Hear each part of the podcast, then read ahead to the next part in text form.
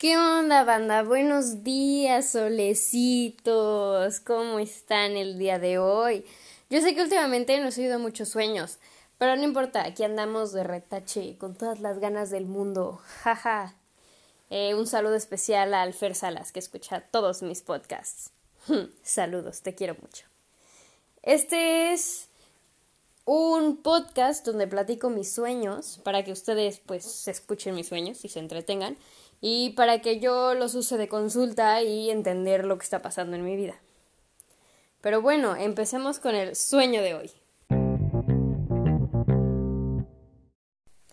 Hoy soñé con una fiesta de disfraces, con un campamento, con una pelea con mi mamá y con un furro, padrísimo, gran sueño. Además de eso, soñé con dos vatos que se llaman Daniel. wow. Muy raro. Todo empezó, bueno, a ver, claro, yo digo todo empezó, pero obviamente ese no fue el primer sueño, porque de nuevo es de los últimos estos. Todo empezó porque yo iba a una fiesta de disfraces. Iba como con mi mamá y había quedado yo de ir con, con un Daniel, Vamos a decirles Dani y Daniel. Dani es el primero de la historia y Daniel es el segundo. Yo quedé de ir con Dani, pero al final Dani no podía ir y me mandaba un video que estaba con un vato y yo decía como, ¿qué? Dani es gay, pero pues me está tirando la onda. Y bueno, al final Dani no iba, pero nos mandábamos mensajes de que, ay, luego salimos y la madre. Entonces, pues yo iba con mi mamá y estábamos formadas para entrar a la fiesta, a la cual yo no llevaba disfraz. Mi mamá no me acuerdo. Estábamos entrando y entrando así como al salón de eventos, había una torre de toallas sanitarias y cartones de tofu. Porque hay unos tofus que vienen en Tetrapac. Estaba lleno de eso. Y mi mamá decía así de, ay, es que no entiendo por qué la gente contamina tanto usando con los cartones de tofu y cosas así, disque veganas, que no entienden que nada más eh, contaminan y no sé qué madre. Yo le decía a mi jefa, a ver jefa, si te estás quejando, pues, a ver, usa mi copita menstrual y no generes un gramo de basura, además de que consumir tofu es menos dañino para el medio ambiente. Y yo empezaba así a darle el sermón de, de ser vegano es lo máximo, aunque coma nuggets y me vale verga. Pero así un trip de que... Ay, me nefasté muchísimo. Y yo, ay, ahora esta vieja va a empezar a decirme que contamina un chingo solo por comer tofu de Tetrapac, ¿no? Que se vaya a la verga. Y, y, literal le dije eso, como, ah, sí, pues a ver, ponte mi copita menstrual a ver si no te molesta y vete a la verga, total, sigue nueva. Y se iba para otro lado y se conseguía una amiga y yo me quedaba como existiendo por ahí como por la entrada. y llegaba una, bueno, pasaba una morra enfrente de mí que estaba leyendo un libro y yo, niña rara, ¿qué haces caminando leyendo un libro en una fiesta? Pero yo aún más niña rara me metía al baño porque no tenía con quién convivir. Y en el baño estaban, o sea, estaban los lavabos de un lado, una pared en medio y del otro lado estaban los, los excusados. Pero enfrente de los lavabos había camas, porque obviamente había camas en el baño, o sea, si quieres echarte un sueñito, pues te vas al baño, ¿no? Y entonces, yo estaba en el baño, viéndome al espejo, diciendo como, ay, ah, no sé, me debería disfrazar, la madre. Y sacaba unas pinturas de, de mi mochila azules, rojas y negras. Y primero me ponía así como el negro en la cara y dije, ay, no, la gente va a pensar que me voy a querer, que estoy haciendo apropiación cultural y estoy siendo una racista. Y entonces, como que me quitaba esa parte y me ponía como barba y luego me ponía azul en los ojos y dije, en mi mente, yo dije, bueno, ahora me estoy disfrazando de Jason Momoa. Porque tenía así de que el cabello y la barba y los ojos azules. What the fuck. Y luego como que me pintaba unas rayas rojas y al final no me gustaba mi disfraz de Jason Momoa, entonces me pintaba y me encontraba unos, unos lentes de contacto ahí como abandonados y dije, ah, pues me los voy a poner a ver si me quedan. y me quitaba mis lentes y me metía así de huevos los lentes de contacto sucios. O sea, me valió madre de quién era ni nada. Yo solo quería completar mi, mi disfraz improvisado. y me los ponía y dije como, mmm, no veo tan mal. Y luego se me ponían los ojos bien rojos y me empezaban a arder. Y dije como, ah, ya puta madre, me los voy a quitar. y ya me los quitaba. y entonces, en ese inter, volví a hablar con Dani, pero no me acuerdo de qué. Pero hablábamos un rato, entonces yo me quedaba en el baño porque me quedaba hablando con él. Y de hecho le, le decía como, oye, pero es que, ¿qué onda? ¿Eres gay o no? O qué está pasando. Me dijeron, no, es que solo es un amigo con el que tenía que salir porque no sé qué. Pero, pero ya que regrese o más noche paso y te veo y la verga. Dice como, ah, bueno, no, pues X. O sea, pues está bien. Y colgábamos y entonces de que en el baño empezaron como a aprender y a apagarse las luces acá, como si han visto Supernatural, de que dicen que cuando hace eso es que porque es un espíritu que está ahí, ¿no? Entonces todo el mundo entra en crisis de que, ah, flickering lights. Entonces había flickering lights y yo estaba en el, en el baño, ahora en la parte de la cama, con mi compu, con una compu chiquita, mi DVD, mi perro, Chihuahua, y ahí como existiendo. Y entonces eh, empiezan los flickering lights y empieza a sonar así como que alguien cantaba desde un cubículo del baño y dije, no mames, ya valió verga, me voy a morir aquí, ¿qué es esto? Y era, era un canto así, ya saben, de que en latín y la madre y yo, no, no, con permiso. Y entonces agarraba como el DVD y mi compu y cosas que tenía y salía y luego decía, no mames, mi perro. Y entraba y entonces salía como humo del cubículo y yo, fuck, ¿qué está pasando? Y agarraba a mi perro y me salía, ¿no? Y entonces, después de que yo hacía eso, me encontraba mi mamá y le decía como, mamá, no sé qué está pasando adentro, no sé qué, no entres. Y la morra que estaba leyendo el libro agarra y abre la puerta y en cuanto abre la puerta, así, confeti. Y yo, ¿qué? Y sale un furro a saludarla y a bienvenirla al baño. Y yo, ¿qué onda con que alguien acaba de invocar a un furro?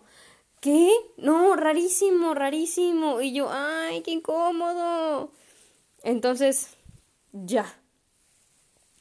Entonces yo estaba afuera con mi mamá después de que vi lo del furro y estábamos viendo, estábamos viendo como la tele, como TV Azteca o algo así, y era un, un concierto de Carlos Rivera que estábamos viendo. Y uno de los bailarines, la verdad es que no tengo idea si Carlos Rivera tiene bailarinos o no, pero uno de los bailarines era Daniel, el otro Daniel, Dani Dani por ahorita está en pausa.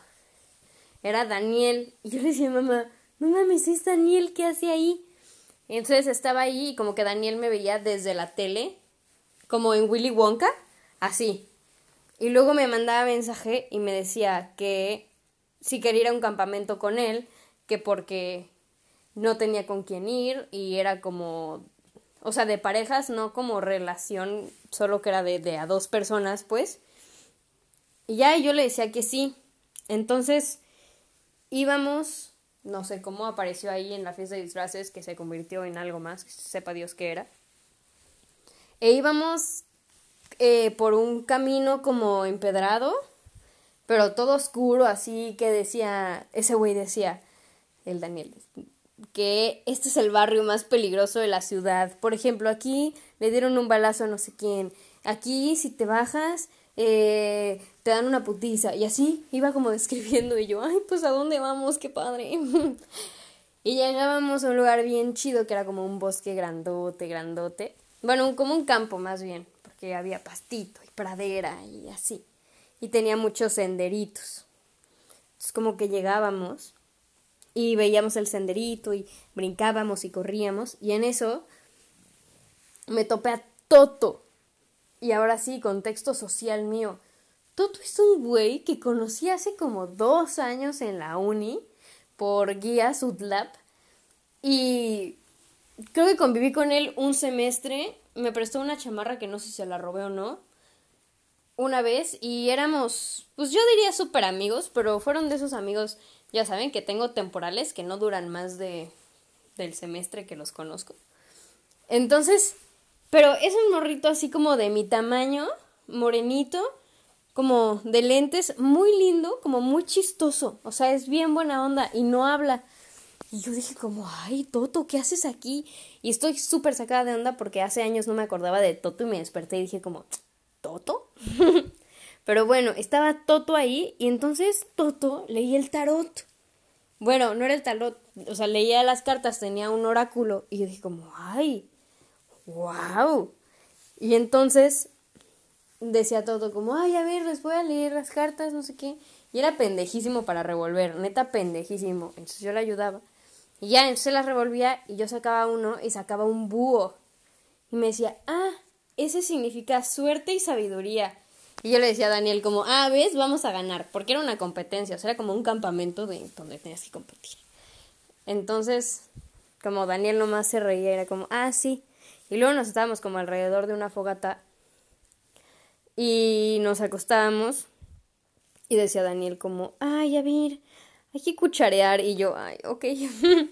Y ya ahí nos acostábamos y como que él me abrazaba como de cucharita y luego me decía, ay, pero tú también dame un abrazo. Y yo, mm, bueno. Y yo nomás estaba pensando en el otro Daniel, así como, ah, puta madre, Dani, que se fue con otro vato, no sé qué. Y ya. Pero ahí no podíamos hablar porque no había señal. Entonces estábamos como conviviendo. Y en eso alguien dice como, oigan, este no es cierto, yo decía, ah, yo soy, yo la neta es que soy pendejísima, porque no sé qué estaba pasando. Y luego alguien preguntaba, ¿cuánto es 35, 32 más 5? Y todos así sacaban sus calculadoras y yo, pues 37 imbéciles, o sea, ¿qué pedo? Está bien que yo sea pendejísima, pero no a este nivel, ¿no? Y neta, súper raro, y yo, güey, ¿qué pedo? Y luego una chava decía así de, oigan, ¿sabían que hay que comer muchas claras de huevo para no quedar embarazada? Y yo, ¿qué? Y ella, neta, tenía como toda una teoría de que las claras de huevo, no las yemas, solo las claras. O sea, que si tú comías claras de huevo todos los días, tu fertilidad bajaba.